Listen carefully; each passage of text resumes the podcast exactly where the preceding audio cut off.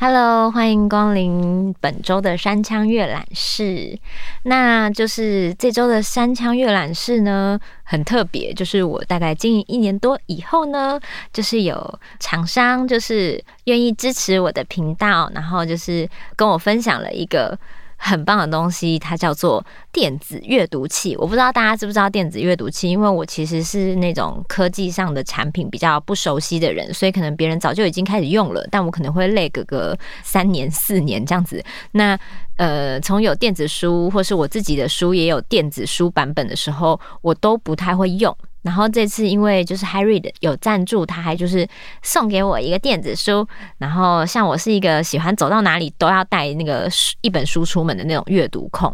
所以有时候我如果真的是要出远门或是工作，我可能就是有太多想看的书，然后就会觉得说，哎，那我行李箱到底要放一本还是我要放三本？所以呢，有时候就是东西很重的时候，我就在想说，要怎么样减轻背包的重量？就像爬山一样，你就是要调配那个。背包，然后想要轻量化的装备，才能走更远的，就是旅行行程这样子。可是我又有时候会舍不得，就太难取舍的时候呢，我就觉得啊，原来这就是电子阅读器的那个很好的地方，就是。科技来自于人性，它就解决了我这个困扰，让我就是只要就是带一本电子阅读器出门，就可以把想看的书都存在里面，然后我就可以就是放进我的包包里或是我的行李箱里。那这个 Harry 电子阅读器呢，它的重量就只有两百克，就是非常的轻，然后它的大小，它的体积呢，就是。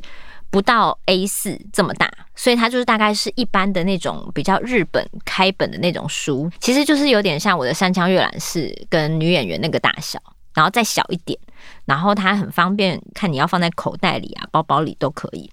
然后它还可以登录图书馆免费借书，因为我是一个很喜欢逛图书馆的人，然后只是之前疫情可能图书馆也就是不开放实体的逛，都希望你线上借阅。那你在这个 HyRead 下载书籍以后。你就算到了没有网络的山上也可以看书，毕竟我是很喜欢去爬山，或是我我山上的家就在山上，有时候网络不稳这样子，可能到某个房间就没有网络了，所以这个你下载下来就可以没有网络的地方可以看。然后我就是这样使用了这样一个多月的体验以后，毕竟我要摸索这个机器，我跟他相处了一个多月以后，觉得啊太好了，我肩膀上的负担变小了，然后我脑海中的各种就是资讯跟文字量。可以很丰富的带在身上，所以也分享这个 HyRead 的那个电子阅读器给大家，让大家可以多一个选择。那我现在使用的这个阅读器的型号，我来念给大家听。呃，它是 HyRead Gaze One S。那用听的英文可能大家会不知道怎么拼，所以我一边帮大家拼音，然后大家可以一边搜寻。哎，HyRead 的拼音是 H Y R E A D，型号是。G A Z E O N E S，好，希望大家可以搜寻这个型号，跟我一起用一本很轻盈、很方便的电子阅读器。然后 t y r e 电子阅读器呢，它是无蓝光舒适阅读，所以就是你不用觉得说好像很刺眼或是什么，你可以把那个光调到你自己舒服的方式来阅读。那就希望大家就是如果对电子阅读器有兴趣或是很好奇的话，可以看我们 Podcast 的资讯栏。那我们今天的山羌阅览室就是即将开始来推荐本周我喜欢的书籍，然后真的很谢谢，就是 Harry 可以这么支持我们的频道，然后也让我体验了电子阅读器就是的方便。然后觉得我如果出门要带很多书的话就不用了，我就先带 Harry 就好了。然后我现在就是因为他们的赞助，所以我也有余涵专属的折扣码，只要拼 L I E N 五十就是可以折价。然后使用期限到二零二三年的二月二十八号。所以就是详情请见资讯栏，然后也有连结，大家可以点进去，然后使用 Harry 送给我们大家的优惠码。那我们山枪阅览室的书籍即将翻阅，我们一起进入新的世界吧。我今天想要分享这本书呢，很特别，因为它可能你在一般的书店是买不到的，因为这是一本独立出版的诗集，就是呃，创作者他是一位导演，他最近拍了一部他人生第一部电影长片，他之前都是拍短片的，然后也很常入围金马短片啊，然后入围影展的很多，就是呃国内外的一些奖这样子。那他最近的第一部电影长片叫做《兜兜风》。那伴随着这部电影长片呢，导演就呃在拍完以后呢，他可能还有很多想法跟情绪，所以他就紧接着创作了一本诗集，然后是他自己出版，然后也还没有想好要在哪里通路贩卖，所以就是呃目前这本书呢很热腾腾，刚刚印出来，然后导演刚好送我，然后我想要在线上。山羌阅览室跟大家分享一本，就是目前就是市面上没有流通的诗集。然后，呃，大家如果听完就是这个诗集里面的诗，觉得很有趣的话呢，导演这边也有提供我几本公关书，然后欢迎大家到那个山羌阅览室的留言处留言。可能如果你有因为我朗读的这本诗集而去看电影的话。可以跟我讲讲电影感想啊，或是讲讲听了这个诗集的感想啊。那我会随机抽出就是一些山羌阅览室的听众读者来分享这本书，我会寄给你。这本呃导演自己出了诗集的书名叫做《在躺平的细缝里兜兜风》。好，我们就翻到。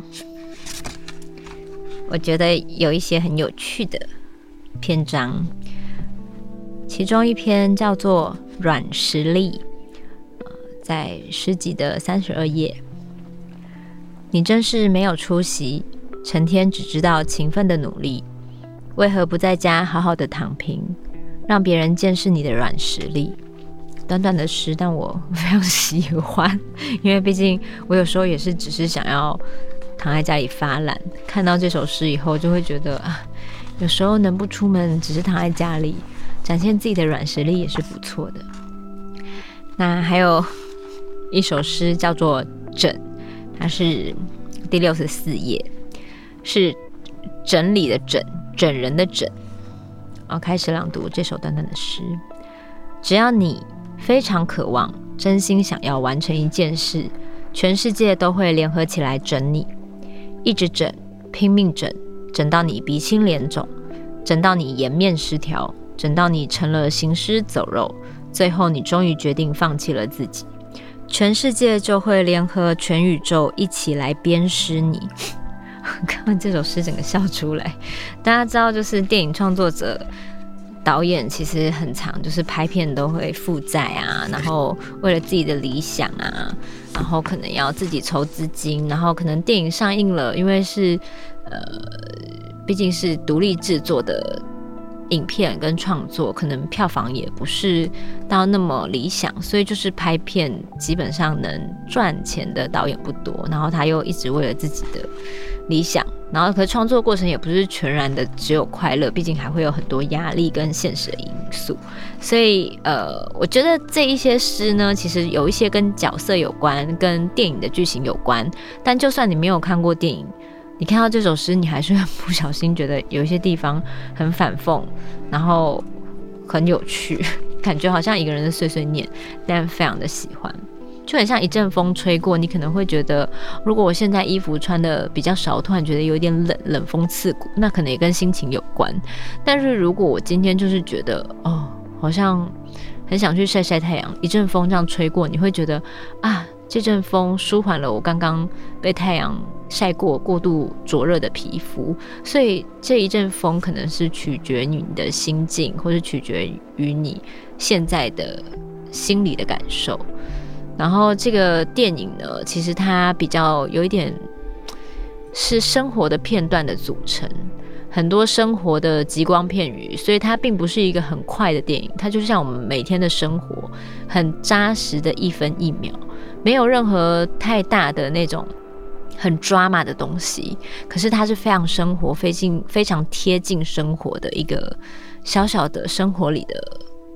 各种人物交织的片段，还有一个家庭跟一个家人与家人之间的某一些说出来的话跟没有说出来的话，还有幻化成诗集里面跟电影里面相关的一些相呼应。那再翻到另外后面八十七页，有一首诗叫《浪漫》。年少时的浪漫成了无病呻吟，青年时的浪漫成了肉体的欢愉，中年时的浪漫成了相怨自娱。年老之后的浪漫成了别人眼里的多余，就像有些人会说，做艺术的人年轻的时候很飘配啊，很就是感觉很有想法、很有个性。可是你到年老的时候还搞艺术，人家可能就会觉得好像很穷酸。但真的是这样吗？就是这世界上成功的定义，难道只有金钱吗？如果有很多是精神层面。才能让你觉得充实的事情，那你要不要坚持呢？那这是不是属于自己的浪漫呢？还是属于只有懂你的人才懂得浪漫呢？那这件事情，这个浪漫的热情跟年纪有关吗？跟你周遭人的环境观看你的方式有关吗？总之就觉得，嗯，就是这些诗跟电影都很有呼应，然后我都蛮喜欢。那再翻到一百二十八页，有一个诗叫做《纵火》。你说你受尽了委屈，竟往肚里吞去。你决定去深海五百米的地方纵火，烧光他妈的狼心狗肺，还有祖先牌位。你连夜开车到了西部滨海的沿岸，看见黑水沟里藏了上辈子你阿祖留下来的精虫，投胎转世成了你这孽种，游到今生今世还是一样没路用。哦，好好看哦。然后这部电影里面充满了。闽南语、台语，那他们每一个人都讲得非常的道地，然后很流利，然后就是滔滔不绝，然后那个愧靠就是阿嬷的角色在里面碎碎念的时候，我就觉得天哪，那个长镜头我真的好喜欢，就是阿嬷在骂自己的儿子跟自己的孙子没路用这类的，那个碎碎念你会觉得很烦，听不下去。可是他讲的也没有错，可是你就是听不进去。就是那种你知道，语言有时候是无用的那种感觉。总之就是很很喜欢，非常非常喜欢这部电影，然后也非常喜欢这个诗集。所以如果大家其实看完电影以后，又很想要再看看这个导演的文字的话，呃，欢迎大家在 Apple Podcast 留言给我，那我会选一些听众，然后我会自己邮寄给大家。嗯，电影很像手工艺，大家就是一点一滴的累积自己的想法，然后一点一滴的慢慢创作。其实也很像手作啊，把自己心中的梦想慢慢编织出来。那希望大家有空的话，可以去电影院看看这部电影《兜兜风》，它的导演叫詹凯迪。然后如果有兴趣看这本电影延伸出来的诗集，在躺平的细缝里兜兜风的话，也可以在 Podcast 留言，那就很开心。今天在山羌阅览室与大家相见。那如果大家有电子阅读器的需求的话，也欢迎点进我们的链接，然后输入我的折扣码。那我们就下周见喽。